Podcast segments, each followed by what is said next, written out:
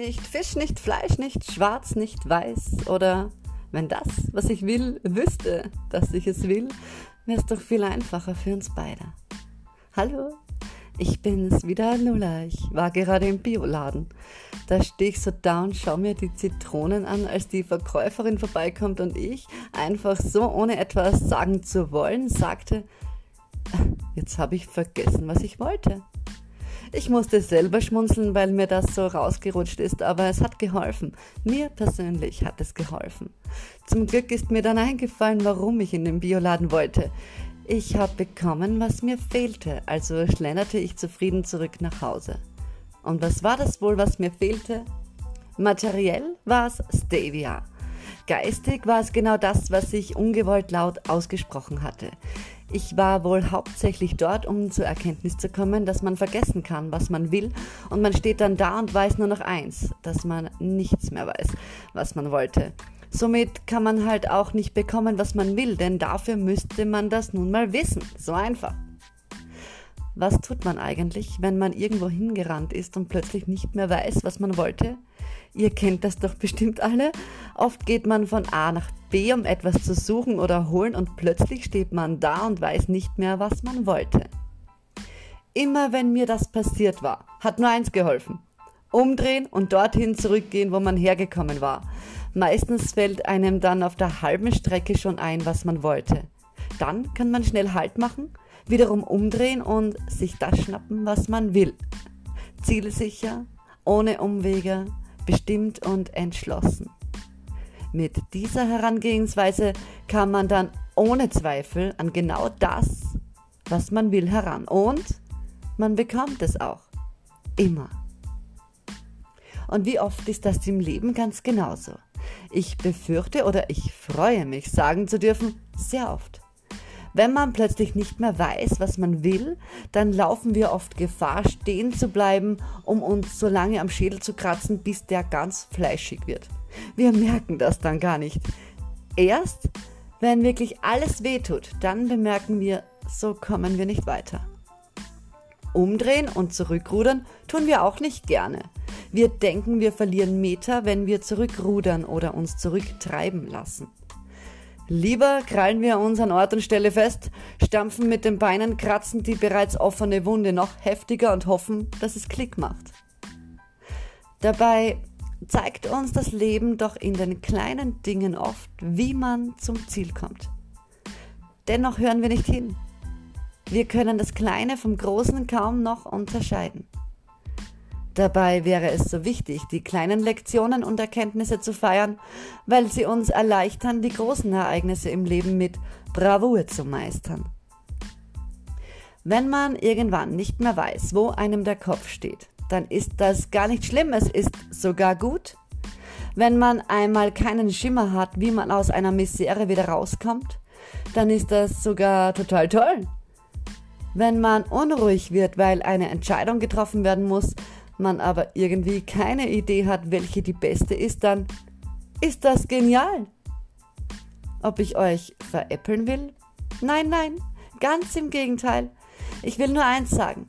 Wenn man irgendwann in welcher Situation auch immer mal neben der Spur steht, nicht mehr weiter weiß oder gar nicht mehr klar denken kann, was man tun oder machen soll, dann ist die beste Medizin, nichts zu machen auch nicht die Krallen gegen sich selbst erheben, um den armen Kopf damit zu belästigen, bis der an der ganzen Kratzerei am Ende auch noch zerbricht.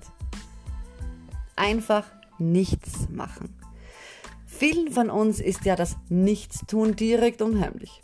Das liegt vor allem daran, denke ich, dass man uns immer schon beigebracht hat, dass man eben nicht nichts tut. Dass man doch, dass doch nur die faulen Nichts nutze, nichts tun, haben sie uns eingeimpft. Das kann man aber getrost vergessen. Es ist absoluter Blödsinn. Nichts zu tun ist absolut effektiv, um voranzukommen. Man mag das kaum glauben, dennoch ist es so.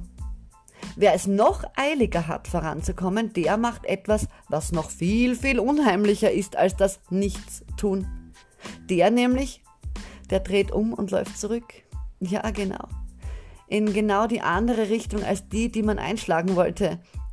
Denn wenn man sich zurückbewegt, kreuzt man unvermeidlich den einen Punkt, an dem uns etwas abhanden gekommen ist und genau dort fällt es uns wieder ein. Wir stolpern wieder drüber. Und sobald es uns eingefallen ist, können wir schon wieder umdrehen und wieder Kurs aufnehmen. Diesmal vergessen wir da nicht, was wir wollten und zack, sind wir schon wieder vorbei an dem Punkt, wo wir einst standen und nicht mehr wussten, was wir hier genau machen wollten oder tun sollten. Lachend springten wir dann vorbei, schwelgen in Erinnerung, wie dumm das doch war, zu vergessen, was wir wollten. Wir schweben förmlich dahin, wir springen Meter hoch, jauchzend und fröhlich. Ein herrliches Gefühl, zu wissen, was man will. Es bleibt uns so lange erhalten, solange wir es anerkennen und wertschätzen. Sobald wir auch nur einmal vergessen, es zu loben und zu ehren, wird es uns wieder eine kleine Falle stellen. Das ist jedoch keine böse Absicht. Es ist nur ganz natürlich so, denn wenn wir immer bekommen wollen, was wir wollen, müssen wir immer wissen, was wir wollen. Wir dürfen es nicht vergessen, ansonsten werden wir immer wieder irgendwo stehen und uns wundern, warum nicht da ist, was wir wollten.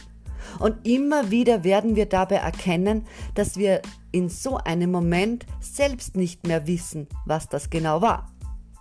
Jetzt ist die Frage, haben wir dann, wenn wir plötzlich wieder mal nicht wissen, was wir tun sollten oder was wir überhaupt wollten, nicht vergessen, dass ein paar Meter zurück die Meter nach vorne multiplizieren können, dann trippeln wir sogar mal, auch wenn es anzipft, fröhlich retour und weil wir wissen, augenblicklich macht es irgendwo Klick und es katapultiert uns nach vorne. Easy, oder? Darum war der Besuch heute im Bioladen von äußerster Wichtigkeit für mich. Was man will, ist die kniffligste Frage, die uns ständig begleitet.